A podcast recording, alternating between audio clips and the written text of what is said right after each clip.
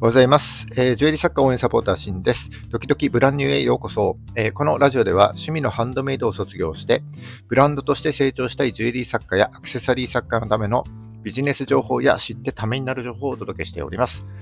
えー、普段はジュエリースクールと全国のジュエリー作家さんが話せるような場としてオンラインサロンを運営しております。えー、ジュエリー製造販売を個人事業で10年、法人で10年やってきた経験から少しでも役に立てる情報を発信してまいりますので、いいねやフォローをぜひよろしくお願いします。えー、3月18日 ,18 日ですね、土曜日の放送になります。えー、ここ仙台雪が降っております。いや寒いですね。えー、まあ、東京では桜が咲いたっていうことですけども、えー、今日の仙台の最高気温3度ということで、えー、もう一回冬が来たような感じになっております。えー、まあ思い起こせばですね、あの震災があった後も2回ぐらい大雪降ったので、えー、まあタイヤの交換はですね、もうちょっと待った方がいいかなという感じですかね。えー、まあ、気温の寒暖差が激しいので、皆様体調管理には、えー、気をつけて、えー、お過ごしいただければと思います。えっ、と、今日のお話なんですけども、えっ、と、先日ですね、あの、3C 分析っていうお話をさせていただきました。え 3C 分析ってあなたのブランドと、えそれとお客様、え競合のブランドや作家さんを加えたこう3社間による市場分析ですね、それを行うことによって、えあなたとお客様のニーズがこう合致する、えー、ところでブルーオーシャンを見つけていきましょうなんていうお話をしましたけども、えー、と実際にはですね、えこの3社間の、え市場の前にですね、え前というか基盤にですね、え政治だったり経済状況なんていう社会全体の基盤があるわけです。それがあった上で市場があるわけです。で当然、この社会にですね、大きな変化が起これば、え市場も変化しますので、えー、お客様のニーズもですね、競合のブランドだったり作家さんもこう、えー、社会の変化に合わせてこう変わっていくわけです。で、その社会の変化をですね、こう自分のブランドにおいて、えー、チャンスと見るか、あるいは脅威だと認識するかで、その戦い方って変わってきますよね。で、そんな社会全体を見てですね、えー、どう戦っていくのかという運用すべき方針を決定するのが、えー、スウォット分析という手法になります。えーと、この分析を行うことでですね、えー、社会のニーズをうまく捉えることができれば、え、大きく売り上げを伸ばしていくことができますし、あるいは脅威と感じたことでも、えー、意外にですね、こう自分が持っている強みをぶつけることで、新たなチャンスに変えられる可能性もあるわけです。えー、で今日はですね、そんなスウォット分析についてのお話、解説と、えまあ、具体的な事例を挙げてですね、スウォット分析のやり方を、えご紹介していければと思っておりますので、ぜひ最後までお付き合いいただければ幸いでございます。それではよろしくお願いします。はい。えー、っと、今日はあなたのブランドを取り巻く社会環境と、あなたのブランドの強みとですね、弱みを分析して、新たな市場機会を見つけるためのフレームワーク、えー、スウォット分析についてお話ししたいと思います。また難しい話をと思われるかもしれませんけども。えー、おそらくですね、あの例えばあの経営の悩みとか相談をですね、えー、中小企業診断士とか経営コンサルタントなんかに相談した場合には、初めにこのスウォット分析っていうのはですね、一番最初に多分行われると思います。えー、言ってみればですね、えー、うまくいかない原因だったり、えー、伸び悩んでいる原因を探るためのあのお医者さんでいう問診みたいなものになりますね。えー、あなたが持っている、え強みは何か、え弱みは何か、で、あなたのビジネスを取り巻く環境で、社会環境でですね、何が起こっていて、え何かチャンスで脅威なのか。で、その問診を行うことで、えどう対策していけばいいかというのをですね、こう導き出すことができるのが、えスウォット分析になります。で、えっ、と、や、実際のやり方を、あの、後ほど解説するんですけども、その前にですね、このスウォット分析について少しお話ししたいと思います。えー、スウォット分析っていうのは、えー、例によって4つの頭文字をですね、取ってるんですけども、好きですよね、こういう頭文字取るのね。えっ、ー、と、スウォット分析の S はですね、ストレングス、え、強みになります。えー、 SWOT の W ですね。W は Weakness、えー、弱みになります。で、O が Opportunity ですね。えー、機会になります。機会というのはチャンスですね。で、最後 T が Threat。Threat。ちょっと聞き慣れないですが、これが脅威になります。えー、これら4つの頭文字を取ったもので、えー、っとですね、マーケティングではまあ 3C 分析と同じように基本的な分析手法になります。で、どういうことかというと、強みはですね、あの、あなたのブランドが得意なことだったり、えー、他のブランドや作家よりも優れている点をこう、えー、分析しますと。で弱みはですね、逆に、えー、自分のブランドが苦手とすることだったり、えー、他のブランドや作家に比べて劣っている点を分析します。で、機会、チャンスはですね、え、社会や文化、え市場の変化なんかにおいて、え自分のブランドが成長できるチャンスとか、え新しい取り組みが、えできるきっかけがないかというのをこう調べます。で最後、脅威はですね、え社会や文化、市場の変化において、え何かあなたのブランドに対してですね、何か悪い影響を与えるものや、え困難な状況がないかを調べていく感じになります。じゃあ、ではですね、え、実際にこう具体例を挙げつつ、え、スロット分析を解説していきたいと思います。えーと、まず強みと弱みですけども、えー、これはですね、自分を360度を見回してみて、えー、自分のですね、その経営資源となりそうなものですね、あらゆる要素を調べていきます。えー、例えば、えー、技術や、えー、能力、あるいは人脈、えー、も手に入る情報だったり、え持っているノウハウだったり、えこれまでできた経験だったり、え実績だったり、あるいは誰にも負けない情熱とか、すごい好きなこととか、そういったものをですね、こう、いろんな角度から見て、それをですね、要素として、えー、切り口として、えー、強みと弱みを分析すると分かりやすくなると思います。え例えば、えー、強みでは、えデザインをかける、たくさんかけるとかですね、え人とのコミュニケーションが得意とか、え、ああるいはママ友がたくさんいるなんてのも強みになり得ると思います。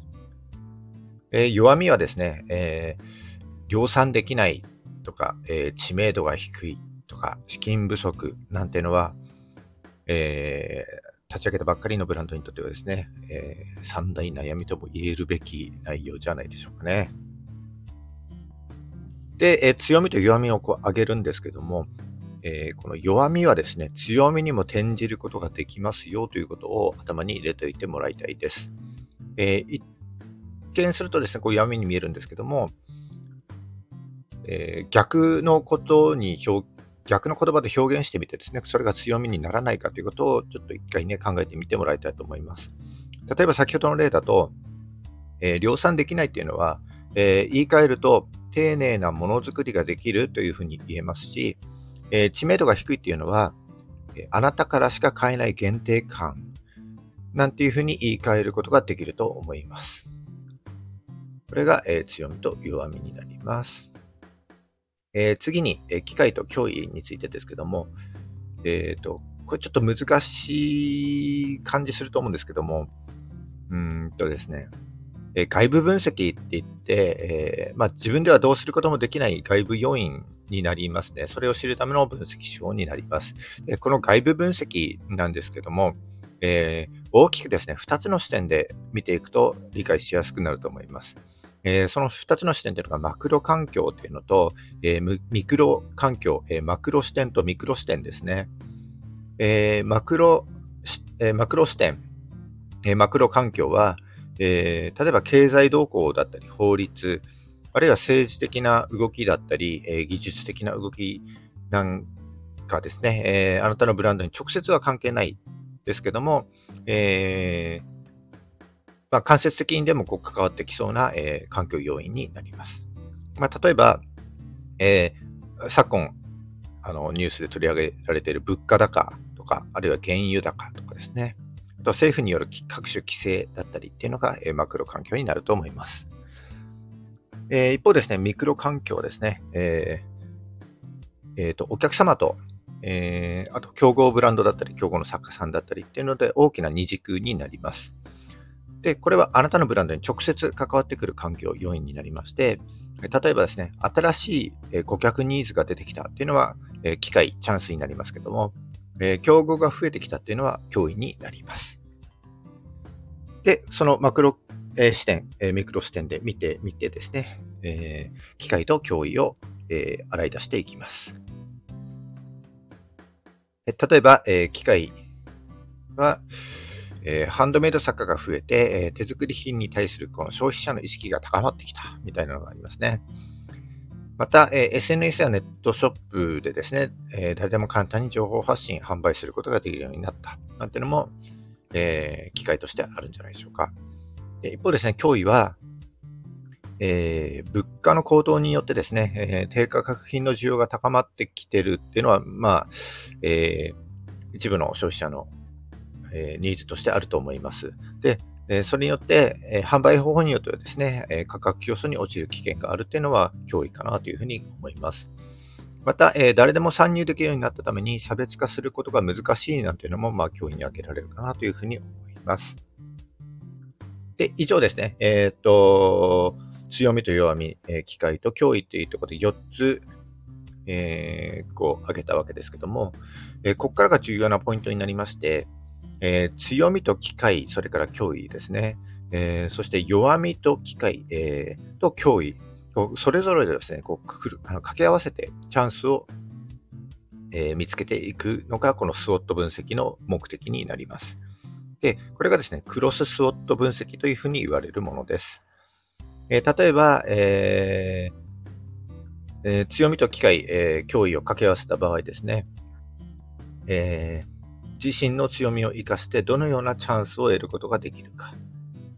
えー、また、えー、自分の強みで脅威を回避、軽減することはできないか。なんていうのを考えるのが、例えば、えー、あれですね、強みと機械、脅威を掛け合わせた場合の、え、クロスソート分析の結果になります。で、えっと、一方、弱みと機械、脅威を掛け合わせた場合は、え、自身の弱みでチャンスを逃すことはないか、えー、弱みからどのような脅威が考えられるか、えー、弱みで脅威がこう増えることはないだろうかみたいな感じでこう、えー、クロスソート分析を行っていきます。で具体例を挙げるとすると、今回の例だと、えー、強みと脅威を掛け合わせた場合はですね、えまあ、強みであるデザインをたくさんかけるっていうのと、え限定感を訴求できる。あと、もともと弱みだったあの量産できないというのは丁寧なものづくりっていうふうに強みに変わりましたけども、その丁寧なものづくりを活かして、えー、SNS でですね、え、デザイナーとして情報発信を行うことによって、で、えっ、と、こう、常時販売するんじゃなくて、シーズンごとに限定品を提案していってですね、ネットショップで販売していくなんていうのが、え、戦略としてあると思います。またですね、えっ、ー、と、知名度が低いという弱みと、えー、物価の高騰、それから誰でも参入できるという脅威があったと思うんですけども、えー、そこからクロスウォット分析することで、え、例えばですね、あなたからしか買えないというようなブランドにして、え、ネットでの販売方法をより限定的なものにしていくとか、え、あるいは他のブランドはですね、ネット中心で販売していきますので、それを逆手にとって、えネットでは販売せずにですね、え商品の情報や口コミはネットで流すんですけども、実際には販売できるのは、あのその商品を買えるのはですね、ハンドメイドのイベントだけとかですね、えー、なんていうふうにするのも、えー、弱みを克服することにつながるのではないかと思います。まあ、以上ですね、まあ、こんな感じで相当分析を行うことによって、えー、今まではですね、こう見えてこなかったような新たな販売方法だったり、あなた独自の強みをですね、見つけることにもつながりますので、このスウォート分析ですね、やったことないよという人は、ぜひですね、やってみることをお勧めします。はい。で今回はですね、このスウォット分析についてお話しいたしました。えー、この話が少しでも役に立てれば幸いでございます。はい、エンディングです。えー、っと、ちょっと今日黒、あのスウォット分析ですね。についてお話ししましたけども、ここ最近、えー、ちょっと分析とか、えー、理念を作りましょうなんていう話が続いてますけども、今ですね、あの僕のサロンで、えー、何でしょう、ブランドを運用するときに見返したいマニュアルというか、ロードマップ的なものを作っておりますので、それににこう関連した話題をですね、こうラジオで流しているような感じになります。でもう少しですね、ちょっと話しておかなきゃならないことがあるので、おそらくですね、あと4、5回ぐらい、ちょっとこういった解説のラジオが続くかもしれませんが、えー、まあ、ちょっとね、お付き合いいただければと思います。えー、このブランド作りのロードマップはですね、えー、サロンの記事内でもご紹介していくんですけども、まあ、記事、テキストベースだけだとね、なかなか理解できない部分も多いと思いますので、ラジオもですね、合わせてお聞きいただければと思います。より理解がですね、深まると思います。はい。感じですかね。はい。じゃあ今日は以上になります。え